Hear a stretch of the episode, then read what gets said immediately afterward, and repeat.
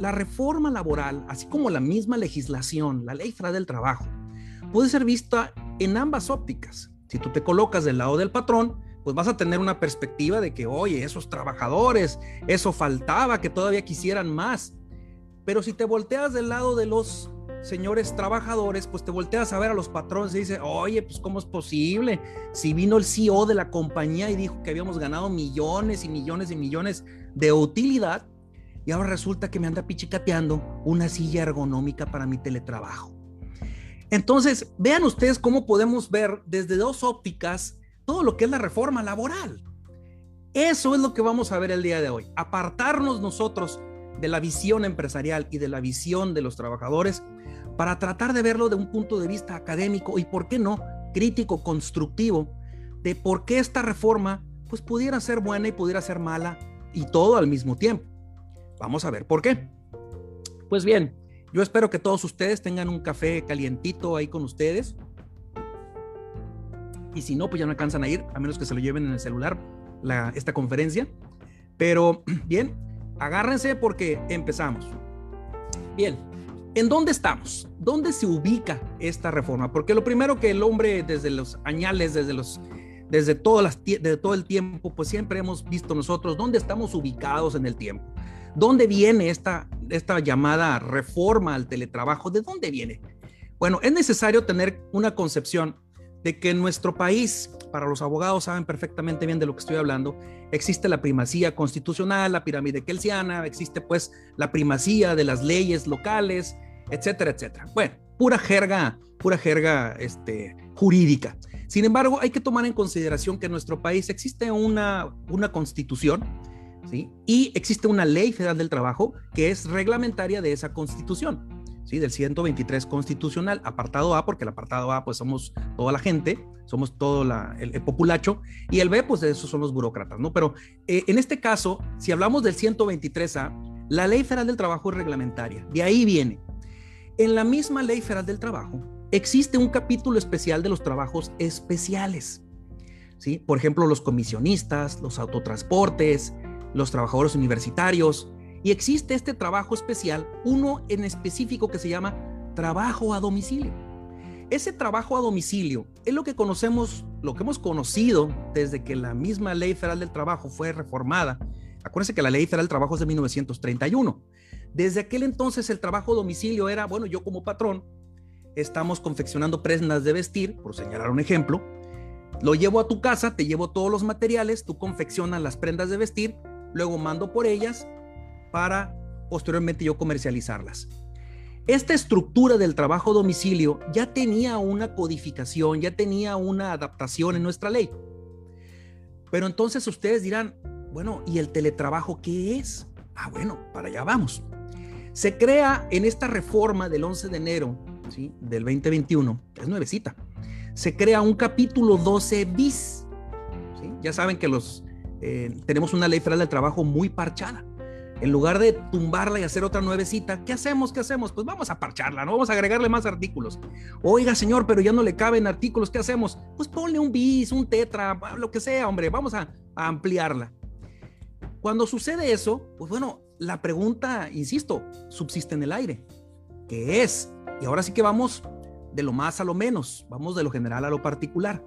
¿Qué es entonces el teletrabajo? Y coloco, no es casualidad que coloque yo unos eh, pues unos cafés ahí, pues ricos y deliciosos. Póngale la marca que ustedes quieran, Cafenio, Starbucks, lo que sea. Ya dimos goles, ¿no? Pero pongan lo que ustedes quieran. Pero ¿qué es el teletrabajo? Bien, vamos a ver. Tengo que señalar el artículo 330A, que es de la Ley Federal del Trabajo, y estoy subrayando lo más importante de este artículo porque de ello vamos a ir. Bien, ¿qué es el teletrabajo? El 330A te menciona en primerísimo lugar, te dice, es una o forma de organización laboral subordinada. Y esa palabra es esencialísima en todo lo que estamos hablando porque la subordinación, acuérdense que es el elemento más importante dentro de la relación laboral. Algunos doctrinistas dicen que no es el más importante. Bueno, está bien, vamos a conceder que sí lo es la facultad de mando, deber de obediencia. Yo te mando, tú obedeces. Muy parecido a la relación matrimonial, ¿no? Nosotros los hombres eh, obedecemos todo lo que ustedes las mujeres dicen. Pero bueno, entonces esta subordinación que es el elemento más importante, nos da por entender que el teletrabajo siempre existirá cuando exista una relación laboral. Y aquí es cuando muchos patrones tenían lo que es los asimilables a salarios, tenían los servicios profesionales, etcétera, etcétera, y mandaban a los señores trabajadores a sus casas y decían ellos, pues bueno, pues tú no eres mi trabajador, yo nada más, tú eres un prestador de servicios profesionales, como un abogado, como un médico, y pues tú no eres mi trabajador. Entonces, la ley federal del trabajo de entrada, ahí nos da algo muy importante que es, esto es una forma de organización laboral subordinada. Quiere decir que existe una relación laboral. Y ojo con esto, en lugares distintos al establecimiento o establecimientos del patrón. Ah, caray. A ver, quiere decir que si el trabajador se va a un, a perdón por el gol, se va a un Starbucks, a un café, pues, y decide trabajar, hacer su home office ahí porque dice, bueno, pues que el internet de mi casa pesta, todo el mundo está en el Netflix, todo el mundo está en las computadoras y no me dejan trabajar. Yo me voy a ir a trabajar a dónde? Pues bueno, pues voy a trabajar a un café. ¿El trabajador puede hacerlo? Respuesta, pareciera ser que sí. Recuerden que en virtud del artículo 18 de la Ley Federal del Trabajo, en caso de duda la interpretación de las normas laborables, se estará a lo más favorable para el señor trabajador, indubio properato. Entonces, si el trabajador dice, bueno, pues yo me quiero ir a un café, pues se puede ir a un café. Y tú dirías, oye, pero pues hay mayor riesgo de que se accidente el trabajador rumbo al café o en el café mismo que en su casa. Bueno, ahí entraremos en una discusión bastante interesante porque hay quienes dicen que no, la casa es el lugar número uno de accidentes, eh, de accidentes eh, laborales, si pudiéramos mencionarlo de esa manera, ¿no? Ahora con la dictaminación proactiva y todo eso que existe actualmente. Pero bueno, no quiero irme más allá. Ahora, veamos lo siguiente que nos menciona el 330A. ¿sí? No se requiere la presencia física, por supuesto, de la persona. ¿En dónde? Pues en el área de trabajo, perfecto. Pero ojo con esta parte que está subrayada. Dice, utilizando primordialmente las tecnologías de la información y comunicación. Este es el distintivo entre el teletrabajo y el trabajo a domicilio. Porque el trabajo a domicilio, pues simple y sencillamente yo te llevo tus prenditas, tú las elaboras en casa, las confeccionas, las elaboras y luego yo voy por el producto terminado y lo comercializo. Y la diferencia con el teletrabajo, que viene de tele, de lejos, visión de lejos, televisión, pues teletrabajo, trabajo de lejos, la condicionante es que tiene que ser primordialmente, y ojo con esa palabra, primordialmente utilizando las tecnologías de la información y comunicación. ¿Y cuáles son estas? Pues la que ustedes quieran. WhatsApp, Internet, computadora. Es más, tenemos un caso, incluso un trabajador que a través de una PlayStation 5 se estaba, estaba desarrollando su trabajo. Bueno, ese es otro, fue, otro cuento, ¿no? Porque luego el patrón se enojó porque dijo, ¿cómo es posible que estés jugando al mismo tiempo que estás trabajando? Bueno, bueno, bueno, pues es que son, esas son las nuevas aventuras a las cuales nos estamos enfrentando, ¿no? Ahora, ¿qué sucede con todo esto? Bien, ojo con esta última parte del artículo. Dice, para el contacto y mando entre la persona trabajadora bajo la modalidad de trabajo y el patrón. ¿Qué quiere decir esto? Que el señor trabajador va a estar a las órdenes, ya lo dijimos subordinadamente, al patrón y el patrón en todo momento lo puede estar supervisando, cosa que no sucedía, bueno, entre comillas, en el trabajo a domicilio. Y eso ya es una forma bastante elegante para decir que el teletrabajo es una forma de esclavitud. No, no es cierto, no es cierto. bueno, pues es que hay estadísticas que dicen que uno trabaja más en casa, ¿no? El home office viene así el terror de los modernos, no, hombre. Ya no te dejan ver el Netflix a gusto, ni andar en pantuflas. No, ni lo digo por aquel meme que salió por allá de aquel abogado que en cuanto se levantó andaba en paños menores, ¿no? Yo no me levanto ahorita porque sí traigo traje y toda la cosa. Pero pues, no, bueno, ya. Ok, entonces, ¿a dónde vamos? Bien, la misma ley federal del trabajo te habla de exclusiones. ¿Qué significa? Pues que lo que no va a ser considerado teletrabajo y lo que no va a ser considerado teletrabajo, te dice, bueno, te pongo una condición, que el teletrabajo, como va a ser fuera de las instalaciones del patrón, que sea más del 40% del tiempo laborable. ¿Sí? Y aquí entramos en una discusión bastante interesante, porque, a ver, ese 40%, ¿cómo lo calculo? Lo calculo diariamente, por hora, lo calculo semanal, lo calculo quincenal, mensual, anual. ¿Cómo lo voy a calcular? Algunos aventados dicen, no, bueno, vamos a calcularlo este, mensualmente. A ver, a ver, a ver. La misma ley federal del trabajo, siguiendo una interpretación sistemática, hermenéutica, ¿sí? Eh, eh, sobre lo que es la misma ley federal del trabajo, una sistematización de las normas, pues podemos llegar a la conclusión de que si la ley misma ley nos está hablando de jornadas diarias, la jornada ordinaria de trabajo, recuerden que son 8, 7 y media, 7, ¿sí? diurna, mixta y nocturna, o si las traspolamos a una cuestión semanal, 48, 45, 42, diurna, mixta y nocturna, pues entonces estaríamos hablando que si la Suprema Corte de Justicia de la Nación a través de jurisprudencia ya nos permite hacer ese conteo semanal, recuerden las horas extraordinarias, por ejemplo, donde ya nos permite hacer el, conteo ese, no más, tres, no más de tres horas diarias, tres veces por semana, tres por tres, nueve, entonces nos permite hacer el conteo semanal, entonces es lícito decir que si el trabajador recibe su salario de forma semanal, ¿sí? Tú me trabajas la semana, yo te la pago, entonces es lícito interpretar, ojo, estoy interpretando nada más indubio properario, interpretar que este 40% debe ser tasado por semana. ¿A cuánto equivale ese 40%? Bueno, ahí va a estar lo interesante. ¿Cómo tú en un momento dado vas a tener una coordinación y vas a tener tú una inspección pues férrea sobre si el trabajador realmente te tiene ese 40% o no? Pero ojo con esta última parte, que no sea ocasional o esporádico. Y por ahí un abogado que yo admiro muchísimo, pero que pues bueno, no, no son, entiendo que son vacas sagradas del derecho laboral, pero pues no todo mundo tiene la verdad suprema, ni yo, yo tampoco la tengo, nadie la tiene. Pero, ¿qué es lo que decía este abogado? Ah, pues es que no se aplica en pandemia al teletrabajo. ¿Por qué? Porque la ley dice que no sea ocasional. Entonces, como aquí estoy mandando a los trabajadores que son vulnerables a sus casas, pues es con ocasión de la pandemia. Por lo tanto, no aplico todas las disposiciones del teletrabajo. No le voy a comprar sillas ergonómicas, no le voy a comprar computadoras, porque no, hombre, es pagarle como a 20 mil trabajadores. Él eh, tiene un asesor, una empresa muy grande. Dice, no le voy a pagar los 20 mil trabajadores que tengo trabajando desde casa. Todo esto que me dice la ley, no, no aplica porque no es, este, no es ocasional, ¿no? Lo que debemos decir en contravención de eso es cuidado con esa interpretación, yo no comulgo con ella, porque la ley, acuérdense que es de interés público y de orden social. La ley federal del trabajo se aplica sí o sí, lo que significa que las disposiciones del teletrabajo, en base a este argumento, no creo que vuelen, no creo que vuelen. Sobre todo porque lleva una disyuntiva la palabra o, la letra o, pues, por decirlo, no es palabra, pues o, donde dice no sea ocasional o esporádico. Porque si no, si nos fuéramos entonces con esa interpretación, diríamos, ah, con ocasión de, ah, con ocasión del cumpleaños del trabajador, ah, con ocasión de que todo mundo estamos felices en la empresa. No, no, no, bueno, pues es que la palabra ocasión no se debe interpretar de esa manera. Si me dice la misma ley federal del trabajo que no sea ocasional o esporádico, te está indicando que no sea de vez en cuando. Esa es la interpretación indubio properario. Por lo tanto, que quede claro, si un trabajador tienes más del 40% desde mi punto de vista, ojo, laboralmente en la semana, en su casa, trabajando, eso se considera teletrabajo. Ojo, primordialmente utilizando las tecnologías de la información, que es la condicionante para que, para que le apliquemos este capítulo especial del teletrabajo.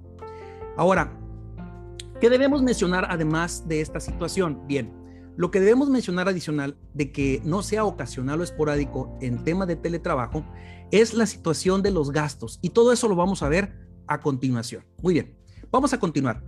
Este buito me encanta, ¿eh? me encanta, porque ya saben que los abogados nos encanta eh, los búhos. No sé por qué, si al día de mañana nos quieren regalar algo, regálenos un búho, ¿no? O una tenis. ¿Por qué? Porque nos encantan los búhos, porque la sabiduría, Atena, Atenea, ¿no?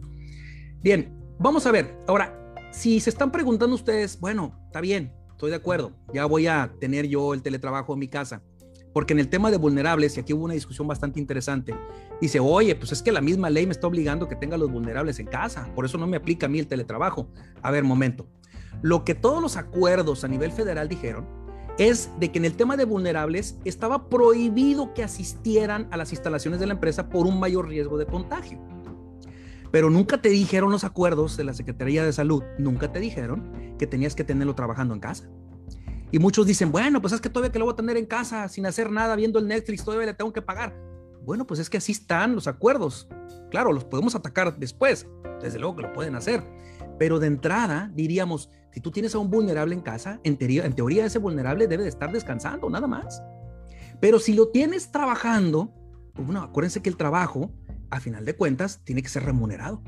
Y le aplican todas las disposiciones en caso que tú estés actuando bajo este concepto. Ahora, ¿Qué debe de contener un contrato? ¿sí? En caso de que lo quisieras contratar a alguien nuevecito en teletrabajo o quisieras darle una adenda.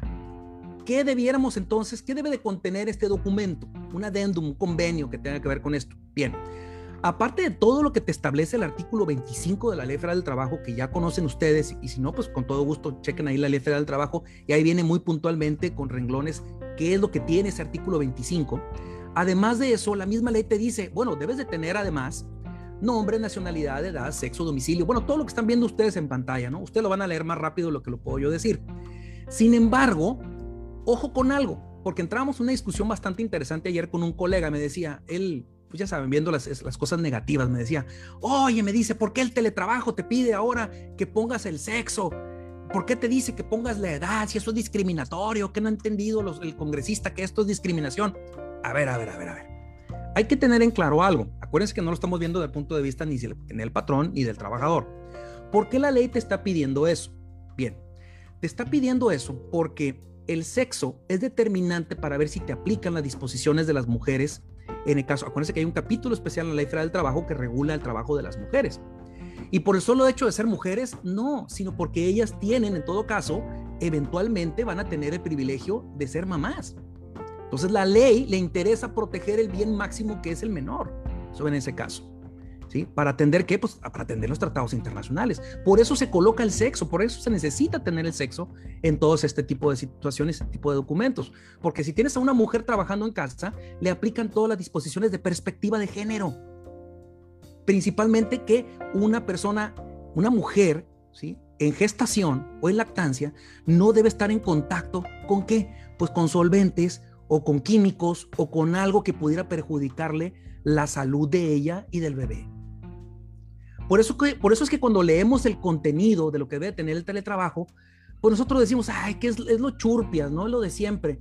No, pero cada una de estas disposiciones tiene mucho, mucho que analizarse. Sobre todo, miren, vamos a poner otro ejemplo, el domicilio. ¿Qué tiene que ver el domicilio? ¿Qué caso tiene que lo coloquemos nosotros en un convenio o en un contrato de esta naturaleza? Bueno, pues tiene que ver con la situación de los accidentes de trabajo. Si el empleado en un momento dado manifiesta en este convenio, en esta adenda, que el domicilio va a ser en su, casa, ¿sí? Nápoles número 45, y de repente te llega una ST7 ¿sí? para calificar un probable riesgo de trabajo, y el trabajador manifestó ahí que estaba en el café, en el Starbucks, que se ubica ahí en, en periférico, pues eso es una condición para decir, oiga señor, usted no estaba desarrollando su actividad, el teletrabajo para el cual yo lo estoy contratando en el domicilio que usted dijo. Por eso es importante en todo caso colocar el o los domicilios en los cuales el trabajador va a desarrollar ese teletrabajo. ¿Para qué? Para que el día de mañana, ya sea por parte del trabajador, quede protegido ante una reclamación de riesgo de trabajo, o en el caso del patrón, para que después no le vayan a meter un gol de que el trabajador se accidente en un lugar distinto al cual dijo y en el cual yo me aseguré que iba a estar al menos en teoría, eh, con todas las medidas de seguridad. Por eso es que el contenido, pues, de lo que debe tener este teletrabajo, cuando lo vamos analizando uno por uno, vemos el monto del salario, la naturaleza y características del trabajo. Oye, yo no te voy a, a, contratar para algo y de repente te voy a señalar otras actividades diferentes. Lo que nos quiere decir aquí en pocas palabras es, Tú no puedes variar las condiciones de trabajo de un empleado. Si tú cambias unilateralmente o modificas unilateralmente las condiciones de trabajo, te van a demandar y el trabajador tiene un mes para hacerlo, a menos que sea de tracto sucesivo, por ejemplo, en el caso del salario. Si tú disminuyes el, salario, eso es de tracto sucesivo y puedes reclamarlo y puede ampliarse la prescripción. Pero bueno, a lo mejor me estoy yendo muy allá. Bien, ¿qué más contiene este teletrabajo? Veamos la penúltima parte. Mecanismos de contacto y supervisión, duración y distribución de horas. Quiere decir, señor trabajador, no te manda solo. Yo te tengo en teletrabajo, pero vas a estar bien observadito. Yo te voy a estar revisando, dice el patrón. No es nada más de que yo te señale hacer algo y tú te la pases viendo alguna otra cosa o jugando, haciendo cosas que no deben de ser. Precisamente por eso el contenido de lo que es el teletrabajo cobra especial relevancia. Bien, Ahora, hay un capítulo especial en el teletrabajo que es necesario mencionar porque va muy ad hoc del, Tratado Internacional 87 y 98, ¿sí? en el cual nuestro país lo suscribió y está dentro de, que tiene que ver con contrato colectivo. ¿Qué pasa con el contrato colectivo? Recordatorio. Acuérdense que contrato colectivo de trabajo tiene que ver con aquellas empresas que tienen sindicato hay una discusión bastante interesante entre los colegas en cuanto que las disposiciones de teletrabajo en materia de contratación, en materia de contrato colectivo, únicamente aplica a aquellas empresas que tienen un sindicato. o que tienen un contrato colectivo. ¿Sí? Hay otros colegas que dicen, no, es que las disposiciones de teletrabajo deben incluirse sí o sí para todas las empresas. Ahorita vamos a ver por qué se dice eso. Pero bueno, ¿qué tiene que hacerse? Bien, se tiene que incluir en este adendum o este convenio o este contrato de teletrabajo, tiene que incluirse todos los mecanismos de contratación colectiva. Especialmente, ojo con esta parte, por eso los puse ahí, facilitar los mecanismos de comunicación y difusión a distancia que garantice el conocimiento de los procedimientos de libertad sindical y negociación colectiva. Ah, caray, ¿qué significa esto? Acuérdense ustedes que en nuestro país eh, ya existe, y no estoy hablando yo de la reforma del 17 constitucional, no estoy hablando de la reforma del 2019, sino que estoy hablando de la obligación que tiene el Estado mexicano desde una vez que tú ya eres parte del concierto internacional y ya aceptaste los tratados internacionales 87 y 98. Ya estás aceptando que un sindicato es total y absolutamente libre. ¿Libre para qué? Para constituirse, para hacer sus propios estatutos, para cobrar sus propias cuotas, para hacer lo que quieras. Y además de eso, eres libre tú como trabajador, porque existe el derecho a sindicación de pertenecer o no pertenecer a un sindicato. Entonces vean ustedes cómo está protegiendo el teletrabajo, incluso en cuando tú te encuentras en casa ya solito, ya refundidito, trabajando solito en tu computadora. Aún ahí, el sindicato dice, a mí me interesa él porque es un miembro mío. Y me interesa que también él tenga contacto en caso de que mandemos llamar a una asamblea, en caso de que necesitamos nosotros decidir sobre un aumento de salario, etcétera, etcétera. ¿Son obligaciones patronales? Desde luego que sí. Y aquí viene algo que comentaba por ahí un buen amigo, este, la colectivista, ¿no? Que me decía, oye, me dice, pero ahora resulta que no le van a cobrar cuotas a los trabajadores. A ver, momento. La ley dice que un trabajador en todo caso pudiera ser que le pidiera al patrón, oye, no me, no me descuentes las cuotas, pero las obligaciones subsisten entre el trabajador y el sindicato si el trabajador no paga sus cuotas, es como cuando tú no pagas tus cuotas en algún centro recreativo, pues te van a quitar derechos. Es exactamente lo mismo. Nada más que aquí en materia de teletrabajo, en materia de contratación colectiva, pues tienes que facilitar los mecanismos para que en todo momento el trabajador esté consciente de todo lo que tiene que ver la vida, la vida sindical en las empresas. ¿Qué pasa si no tienes, y por esto es lo que les, comentaba que algunos piensan al contrario, pero qué es lo que pasa si tú no tienes sindicato? Al menos, al menos un sindicato visible, porque si tienes un sindicato blanco, los sindicatos de papel, pues bueno, si sigues teniendo un sindicato, tienes que tener esa obligación de incluirlo en el contrato colectivo de trabajo. Pero ¿qué es lo que pasa si no tienes sindicato? ¿Sí? Como sucede muy, muy comúnmente aquí en Mexicali. Bueno, en este caso, acuérdense, tendrás que incluirlo sí o sí en el reglamento interior de trabajo. Y aquí viene una discusión bastante interesante, porque el reglamento interior de trabajo no es obligación tenerlo. No, por supuesto que no. Si alguien les dice por ahí, es que tú tienes que tener reglamento interior de trabajo. Oye, pues no, no es ninguna obligación, es como el cinto de papá. No hay ninguna obligación para que yo les dé con el cinto a mis hijos. Ah, pero dice la ley, pero si ya tienes un reglamento interior de trabajo, me vas a cumplir con él, me, vas a tener, me tienes que tener las actas, me tienes que tener todo lo relativo al, reglamento interior de trabajo. Entonces, si en tu empresa o en tus clientes ya tienen un reglamento interior de trabajo, sí o sí debes incluir todo lo que tiene que ver estas disposiciones de materia de teletrabajo. ¿Qué pasa si no las incluyes? Recuerden ustedes que incluso las multas son hasta 5 mil UMAS por cada trabajador afectado, lo cual implica que si tienes 500 trabajadores, pues haz la sumatoria, es una cantidad bastante decente. Obviamente, por hacer una modificación al reglamento interior de trabajo, ir a depositarlo, pues háganlo. Ojo, ahora en octubre, sale una nota el día de ayer en el periódico, ya anunció el Poder Judicial del Estado la creación de los nuevos tribunales laborables, laborales aquí en la localidad. ¿Qué significa esto? Pues acuérdense ustedes que Baja California entra en la segunda etapa de la implementación de la reforma laboral y una vez que ya estén instituidos, una vez que ya estén en funciones, entren en funciones los nuevos eh, tribunales laborales, en ese momento las juntas de conciliación y arbitraje deben dejar de recibir asuntos laborales y todos los nuevos juicios laborales son con el nuevo procedimiento laboral ante estos tribunales laborales nuevecitos del Poder Judicial del Estado. Por eso es que, perdónenme, pero yo soy muy escéptico en que, ah, pues vamos a crear tres juzgados y ya la hicimos. No, espérame. Tienes que ver toda una infraestructura, tienes que tener capacitación, tienes que tener personal, tienes que tener todo lo necesario para toda la avalancha de demandas que te van a venir de ahí en adelante, porque la Junta de Conciliación y Arbitraje simplemente se va a cruzar de brazos y va a decir, yo nomás atiendo lo mío, ¿eh? Lo nuevecito te lo voy a mandar a ti. Por eso es que ahora es importante, ahorita al menos, que si tienes un reglamento interior de trabajo, lo modificas, tú nada más vas y lo depositas. Está muy sencillo. Mientras que si estamos en octubre, lo que vas a tener que hacer es ir ante el Centro Federal de Conciliación y Registro Laboral a registrar tu reglamento interior de trabajo. Es lo que le llamamos nosotros los abogados turismo jurídico. Nos van a pagar las idas a la Ciudad de México, gracias.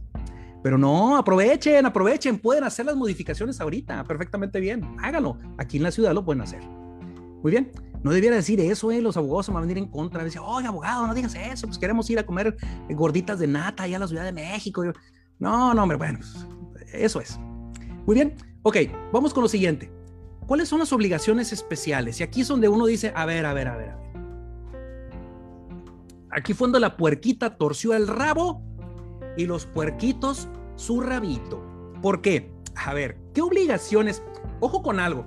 Dice obligaciones especiales. Pero también, acuérdense, el 132 de la Ley Federal del Trabajo establece las obligaciones patronales. Entonces, esas obligaciones patronales es tener sillas suficientes, tener la, la, la, la, la. Son un montón de fracciones. Pero aparte de todas las obligaciones que tienes como patrón, tienes otras obligaciones especiales. ¿sí? Por ser el papá de este hijo, tienes otras obligaciones. ¿Cuáles son esas obligaciones especiales? A ver, vamos a analizarlas. Ahí están, miren. Las, decidí colocarlas todas juntitas para que se nos vengan todas como los Power Rangers, todas en montón. Bien, vamos a no, vamos a verlas todas, pero sí vamos a checar una, una, una que otra. Miren, la número uno, y ojo con esto, proporcionar. Cada palabra tiene un significado enorme como para un curso y un taller. ¿eh? Proporcionar, instalar y encargarse del mantenimiento de los equipos necesarios para el teletrabajo como equipo de cómputo, sillas ergonómicas, impresoras, entre otros. ¡Ay! Y aquí es cuando los patrones empezaron de repente a soltar la lagrimita de, la, mejilla porque dijeron, ¿qué? Proporcionar, ¿qué significa? Pues que tienes que darle todo. Tienes que darle todo. Y ustedes imagínense como cuando te cambias de casa, ¿no? ¿Qué tienes que darle a un trabajador que lo tienes que tener trabajando en su casita? Tienes que darle, para empezar, una silla ergonómica Equipo de cómputo, y ahí empezamos con problemas. A ver, ¿equipo de cómputo de qué? ¿Una Celeron? ¿Una computadora ahí rascuarra? ¿Una computadora de esas de 150 mil pesos? ¿Una Mac? O sea, ¿qué, ¿qué le vas a dar? ¿Una impresora de tinta, láser? ¿De qué precio? ¿Sí? Y ojo, dice instalar. No es nada más de que, ah, es que se los voy a comprar ahí en la tienda y luego que vayan y, y, se la lleven a su casa y se la tiren ahí. No, no, no, no. Tú tienes que instalarle todo eso. Y además, el mantenimiento. Porque uno diría, ay, pues no pasa nada, hombre. A ver, el otro día mi computadora no le podía mover y digo, oye, ¿por qué no puedo moverla? Mi computadora si es nueva. Y ya vino el técnico me dice, oiga, pues de vez en cuando den una limpiadita, ¿no? O sea, pero, pero, si la tengo bien limpia. No, señor, es que tiene que dar una limpieza ahí al caché y no sé cuántas cosas me dijo, ¿no? Entonces, vean ustedes la trascendencia de la obligación especial patronal. ¿Y qué pasa si el patrón no cumple con esta obligación especial? 5 mil UMAS, hasta 5 mil UMAS por cada trabajador afectado. Entonces, pues no es menuda cosa. El número dos, el salario, pues ya lo sabemos, todos tenemos que servirnos a nuestro salario. Y, y vean esta lindura, la fracción tercera. Asumir los costos ya cuando oímos, la palabra costos, decimos, ay, ay, ay, asumir los costos derivados del trabajo a través de la modalidad, incluyendo, ojo con esto, ¿eh?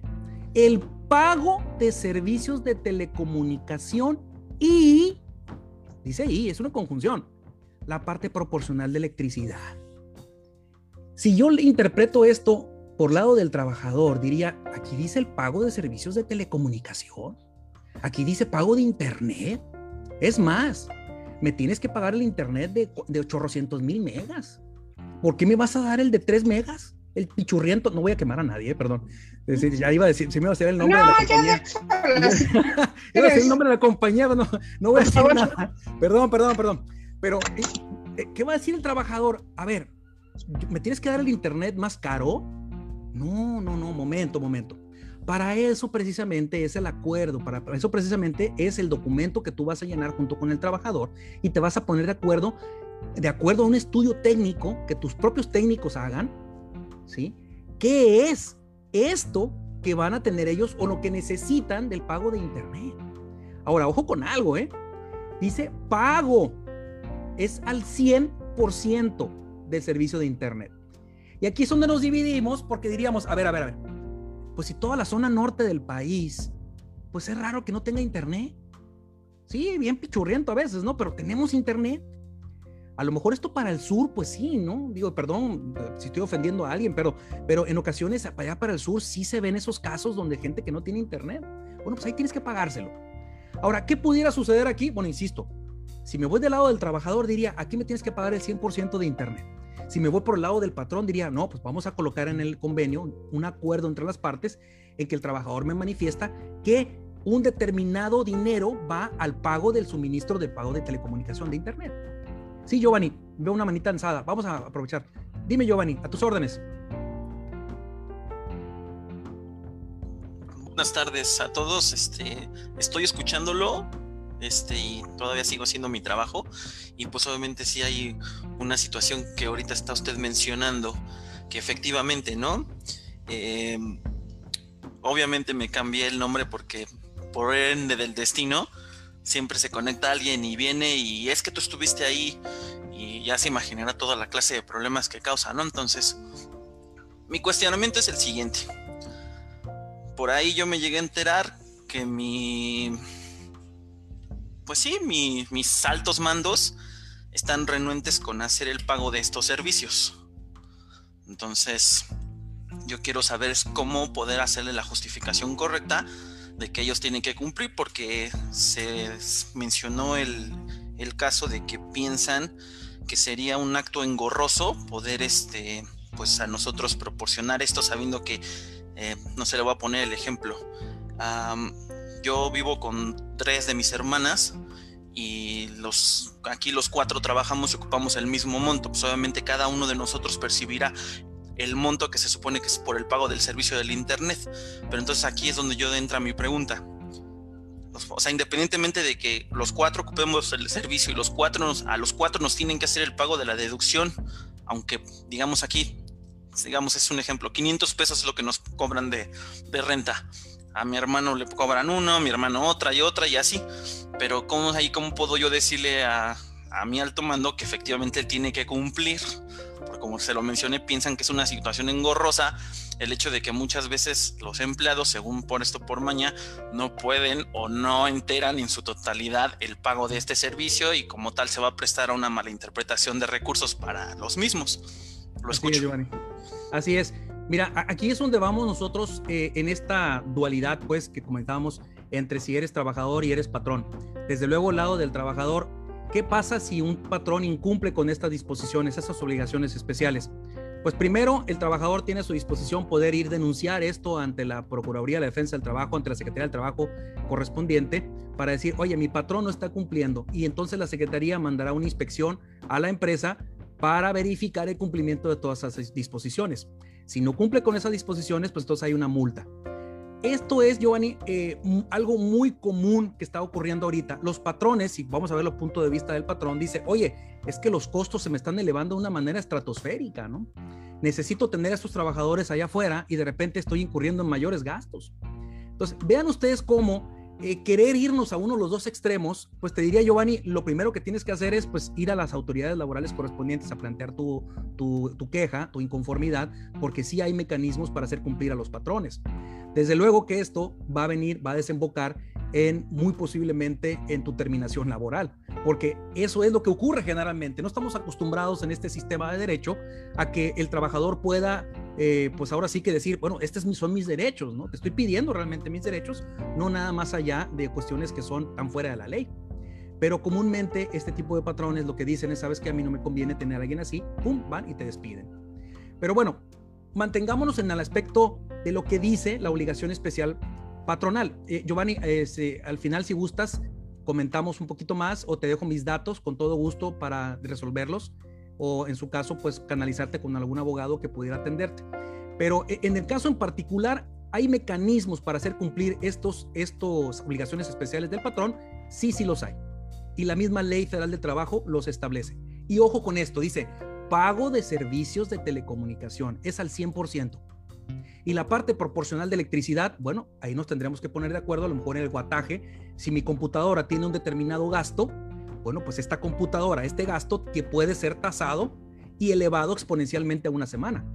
En base a este gasto que yo voy a tener, que es comprobable y es verificable, entonces nos podríamos poner de acuerdo en qué porcentaje yo te voy a proporcionar esa electricidad.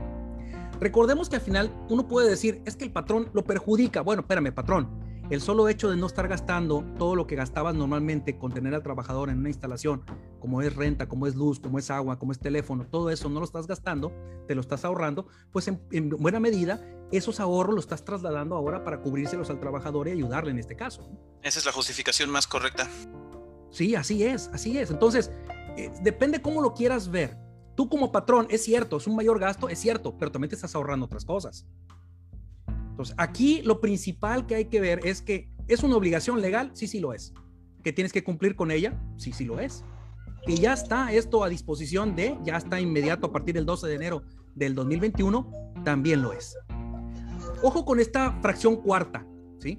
Llevar un registro de insumos entregados. ¿Qué, ¿Qué significa esto? Bueno, yo te entregué una computadora, te entregué una, una silla ergonómica, te entregué ta, ta, ta, ta, ta bueno, yo tengo que tener un registro de estos insumos que te entregué. ¿Por qué? ¿Qué pasa si se termina la relación laboral? Pues bueno, yo te voy a requerir la devolución de esos, de esos, eh, de esos insumos. Si tú no me los regresas, entonces yo te puedo deducir eh, ese costo, obviamente observando pues las deducciones que establece el mismo 110 de la Ley Federal de Trabajo, no más del 30% del excedente del salario mínimo aunque algunos colegas dicen que no, si se lo pueden deducir al 100% de su finiquito. Bueno, ese es un tema bastante polémico, pero se tiene que llevar un registro de insumos, por supuesto que tiene que hacerse este registro, y sobre todo porque tiene que cumplirse con la NOM, eh, que eventualmente dentro de 18 meses se va a hacer para efectos de todo lo que tiene que ver con seguridad e higiene. ¿Y qué pasa con el derecho a la desconexión? Bueno, señores, por eso les decía que a veces el home office es una situación de esclavitud, porque ¿Qué pasa con el derecho a la desconexión? Que ojo, no hay que confundirlo con la desconexión digital, esta iniciativa que presentó Morena en el Congreso, donde ya se refiere a otro tipo de situaciones un poquito más, más profundas, pero aquí se refiere a la desconexión de que, bueno, yo te voy a respetar tu horario. Si tú trabajas de 8 y 8 16, una jornada diurna, si yo trabajas de las 8 a las 16, pues yo no te voy a andar molestando a las 3 de la mañana. Yo tenía un jefe así, ¿no? Yo tenía, me, me, hablaba siempre a las 12, 1 de la mañana, ¿no? Pero bueno, ese, ese respeto al derecho a la desconexión está incluido ahora en el teletrabajo como una manera, como un avance de la desconexión digital, esa iniciativa sobre el 68, la letra del trabajo, que presentó el partido en el poder. Habrá que estar muy al pendiente de todo, de todo ello. Bien, además de todo eso, no olvidemos la capacitación y adiestramiento. Pero, ¿qué creen? También hay obligaciones especiales para los señores trabajadores. ¿Y cuáles son? Son las que están viendo en pantalla. ¿sí? Uno, tienes que cuidarme todo lo que te di. Dos, pues tienes que informarme de los costos que hablamos ahorita, de telecomunicaciones y consumo de electricidad. Oye, yo te contraté el servicio básico y ahora resulta que tienes el servicio más de chorrocientos mil megas, pues ¿quién te autorizó? ¿Sí? Obedecer y conducirse con apego a las disposiciones de, salubridad, de seguridad. Atender y utilizar los mecanismos y sistemas operativos para la superación de sus actividades y finalmente atender las políticas y mecanismos de protección de datos. ¿Por qué este último punto me detengo un poquito más? Bien, porque recuerden ustedes que el, si la información que te va a dar la empresa está sujeta ¿sí? a secrecía y confidencialidad. ¿Qué es lo que sucede si en un momento dado esa información confidencial sale de tu computadora y alguien la sustrae? Si de repente te levantas a tomar agua o, por un café y no dejaste, eh, pues ahora sí que con candado a tu computadora, alguien más entró y sustrajo esa información. O en el peor de los casos, que nuestro modem está con la clásica clave 1, 2, 3, 4, 5, 6. Y alguien se mete, tu vecino aprovecha tu hermosa disposición a prestarle internet y a través de eso pues sustrae información privilegiada que tienes ahí. Bueno, pues entonces, si hablamos de los trabajadores, un trabajador debe de velar por tener las más altas protecciones de seguridad, ciberseguridad en su computadora por su propia protección pecuniaria y incluso hasta cuestiones de libertad. Por eso que se dio un caso muy sonado donde un trabajador fue apresado por tener pornografía infantil y el trabajador juraba y perjuraba que él no había hecho nada. Pero cuando vino la ciberseguridad, la policía de ciberseguridad, pues la policía cibernética, cuando vino e investigó, resulta que alguien más se colgó de su internet y estaba este, comerciando con este tipo de, situaciones despreciables, ¿no? Pero ¿a quién se le atribuye eso? ¿Quién es el propietario? ¿Quién es el destinatario? ¿De quién corresponde esa IP, esa dirección IP? Pues en principio es al propietario de ese bien inmueble. Entonces, ¿quién tiene que velar por la seguridad? Bueno, patrón, me tienes que dar toda la seguridad, tienes que darme un VPN, tienes que darme un buen cortafuegos, tienes que darme un, antivirus. Todo eso te lo, tienes que, lo tiene que pedir el trabajador, porque es una obligación del trabajador en todo momento atender esas políticas de protección de datos. No se vale decir, no, pues es que yo no sabía. No, espérame, es que sí sabías. Y precisamente de eso se trata esta forma. Ahora, en el tema de la reversibilidad, ¿qué significa? Bien, una cosa es que tú contrates a alguien, sabes que ahorita nuevecito, hoy que estamos a 3 de febrero del 2021, contrato a una persona para estar en teletrabajo, ¿ok? Bueno, pues la contratación se dio de esa manera, nació siendo teletrabajo. Pero ¿qué es lo que sucede con esas eh, personas que yo las tenía presenciales en mi planta y de repente yo necesito mandarlas en teletrabajo? Bueno, pues la misma, la misma reforma habla de la reversibilidad. ¿Qué significa? Que se puede regresar todo al estado en que se encontraba, ¿no? Y esta reversibilidad es el artículo 330G, donde te dice pues que el teletrabajo debe de ser voluntario y por escrito. ¿Qué quiere decir? a mí me desean mandar, yo estaba siempre, toda la vida, he estado en presencial, o sea, estoy en las instalaciones de la empresa, y ahora la empresa, por una causa de fuerza mayor, me quiere mandar a teletrabajo, pues tiene que ser voluntario. ¿Voluntario qué significa? Pues que yo esté de acuerdo. Pero dice, ojo con el 330G, salvo casos de fuerza mayor. Bueno, pues aquí vino la autoridad sanitaria, no, es empresa esencial y me mandó a casa. Ah, bueno, a eso se refiere la fuerza mayor. Aparte que así lo catalogó el gobierno federal, ¿no? Entonces, esta reversibilidad significa que las partes podrán pactar esos mecanismos. Y aquí es importante que tú vayas con tu asesor legal y le digas, asesor legal, quiero que mi contrato, en mi adendum, venga la reversibilidad. Sea, la manera como el trabajador se va a regresar, los tiempos, con qué anticipación, qué me va a regresar, en qué estado me va a regresar las cosas. Todo eso es importante establecerlo, porque si no lo pactas, se corre el riesgo, ahora sí, de que se trate como una modificación unilateral de las condiciones de trabajo y eso pudiera darnos problemas. ¿Ok? Ahora, ¿qué pasa con la vida personal? El teletrabajo también protege la vida personal y pide el equilibrio, ¿sí? El equilibrio de las personas trabajando ahí con todo el goce como si fueras un trabajador presencial. Y es más, ojo con la última parte, deberá observar una perspectiva de género que permita conciliar la vida personal y la disponibilidad de las personas trabajadoras. Y ahí se abre todo un universo. Recuerden que hay un manual de perspectiva de género, de cómo juzgar con perspectiva de género, actualmente de los jueces, que valdría la pena que le echáramos una, ojeada. Pero ¿qué significa? Que bueno, si tú eres, y, y miren lo que voy a decir, ¿eh? si tú eres un hombre que trabajas, tienes teletrabajo y además barres, trapeas, como lo hacemos siempre todos los hombres, que trabajamos y nos mantienen como esclavos y auxilio, auxilio. Bueno, pues en ese caso tiene que respetársenos también nuestra vida personal. Y de eso se trata, que mi jefe no me va a estar hablando a la hora que le plazca a pedirme los informes que él quiera, porque entonces no habría ese equilibrio. Y esto va muy de la mano con la norma 35 y la norma 36. Eh, acuérdense de los factores de riesgo psicosocial. ¿Pudiera alegar un trabajador una enfermedad de trabajo por esta circunstancia? Sí. Si el trabajador se enferma bajo esa circunstancia, yo tuve el caso de una trabajadora que se enfermó por eso, ¿sí? Vino, eh, y lo supe porque es, muy amiga mía, se enfermó precisamente porque el patrón a todas horas le hablaba. Ella trabajaba 365, 24, 7. Y en todo momento tenía que tener dos celulares en la mano. ¿Qué fue lo que pasó? Pues se enfermó de los nervios. Y al rato, ¿qué pasó con ella? Pues bueno, problemas muy fuertes. ¿sí? Esta persona trabaja en la Ciudad de México y le dije, oye, es que allá en la Ciudad de México hay buenos abogados que te pueden atender. Oye, pero ¿qué si es que esto es una agresión a la norma 35? ¿El teletrabajo tiende a proteger esto? Por supuesto que sí. Ahora, ¿qué más? El derecho a la intimidad. Por supuesto. Tienen que establecerse esos mecanismos, sistemas operativos y cualquier tecnología que abone precisamente a, este, a esta intimidad, a esta protección de datos personales. Y aquí viene un tema polémico otra vez. Solamente podrán utilizarse cámaras de video y micrófonos para supervisar el teletrabajo de manera extraordinaria. ¿Qué significa? Que por el solo hecho de tener teletrabajo no significa que siempre vas a tener una cámara de video, el Big Brother, pues, y el micrófono abierto. No. Únicamente cuando la naturaleza de las funciones desempeñadas lo requieran. Y además, yo les diría, cuando lo hayas pactado de esa manera. Si tú no lo pactaste, entonces el trabajador se puede perfectamente bien negar y decir, ¿sabes qué? Es que nunca dijimos que tenía que tener mi cámara de video y micrófonos prendidos. Está como ciertos estudiantes, ¿no? Que los he cachado, ya los he cachado. Que de repente me apagan la cámara, los micrófonos y de repente están jugando Fortnite o cosas de esas de videojuegos, ¿no? Y la clase, pues quién sabe la clase. Entonces, e, esto tiene que pactarse, sí tiene que pactarse en el acuerdo, y también es una protección para los trabajadores, pues desde luego que es una protección también para los trabajadores. Acuérdense, lo estamos viendo de, dos, ópticas.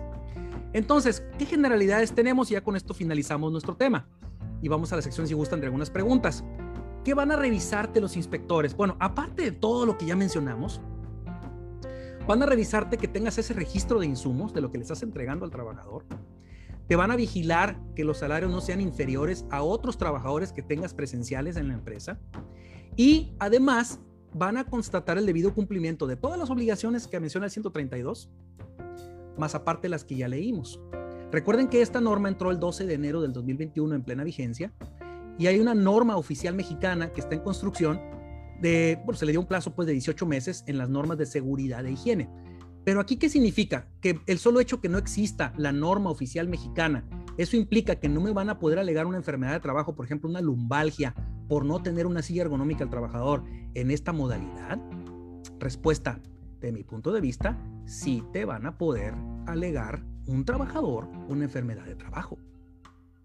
Por eso es que les decimos, a pesar de que no está esta norma oficial mexicana que te va a decir cuáles son las características de una silla ergonómica, mi sugerencia es tengan una silla ergonómica, porque el trabajador va a poder alegar y ya va a tener la, herramienta perfecta, que es el contrato, el adendum, que se firmó porque tiene que quedar uno en poder de cada una de las partes, así lo dice la ley, tiene el argumento perfecto para decir, bueno, pues es que yo estando en teletrabajo, me lastimé la espalda por tantas horas de trabajo en la silla, y ahí te va tu ST9, ¿no?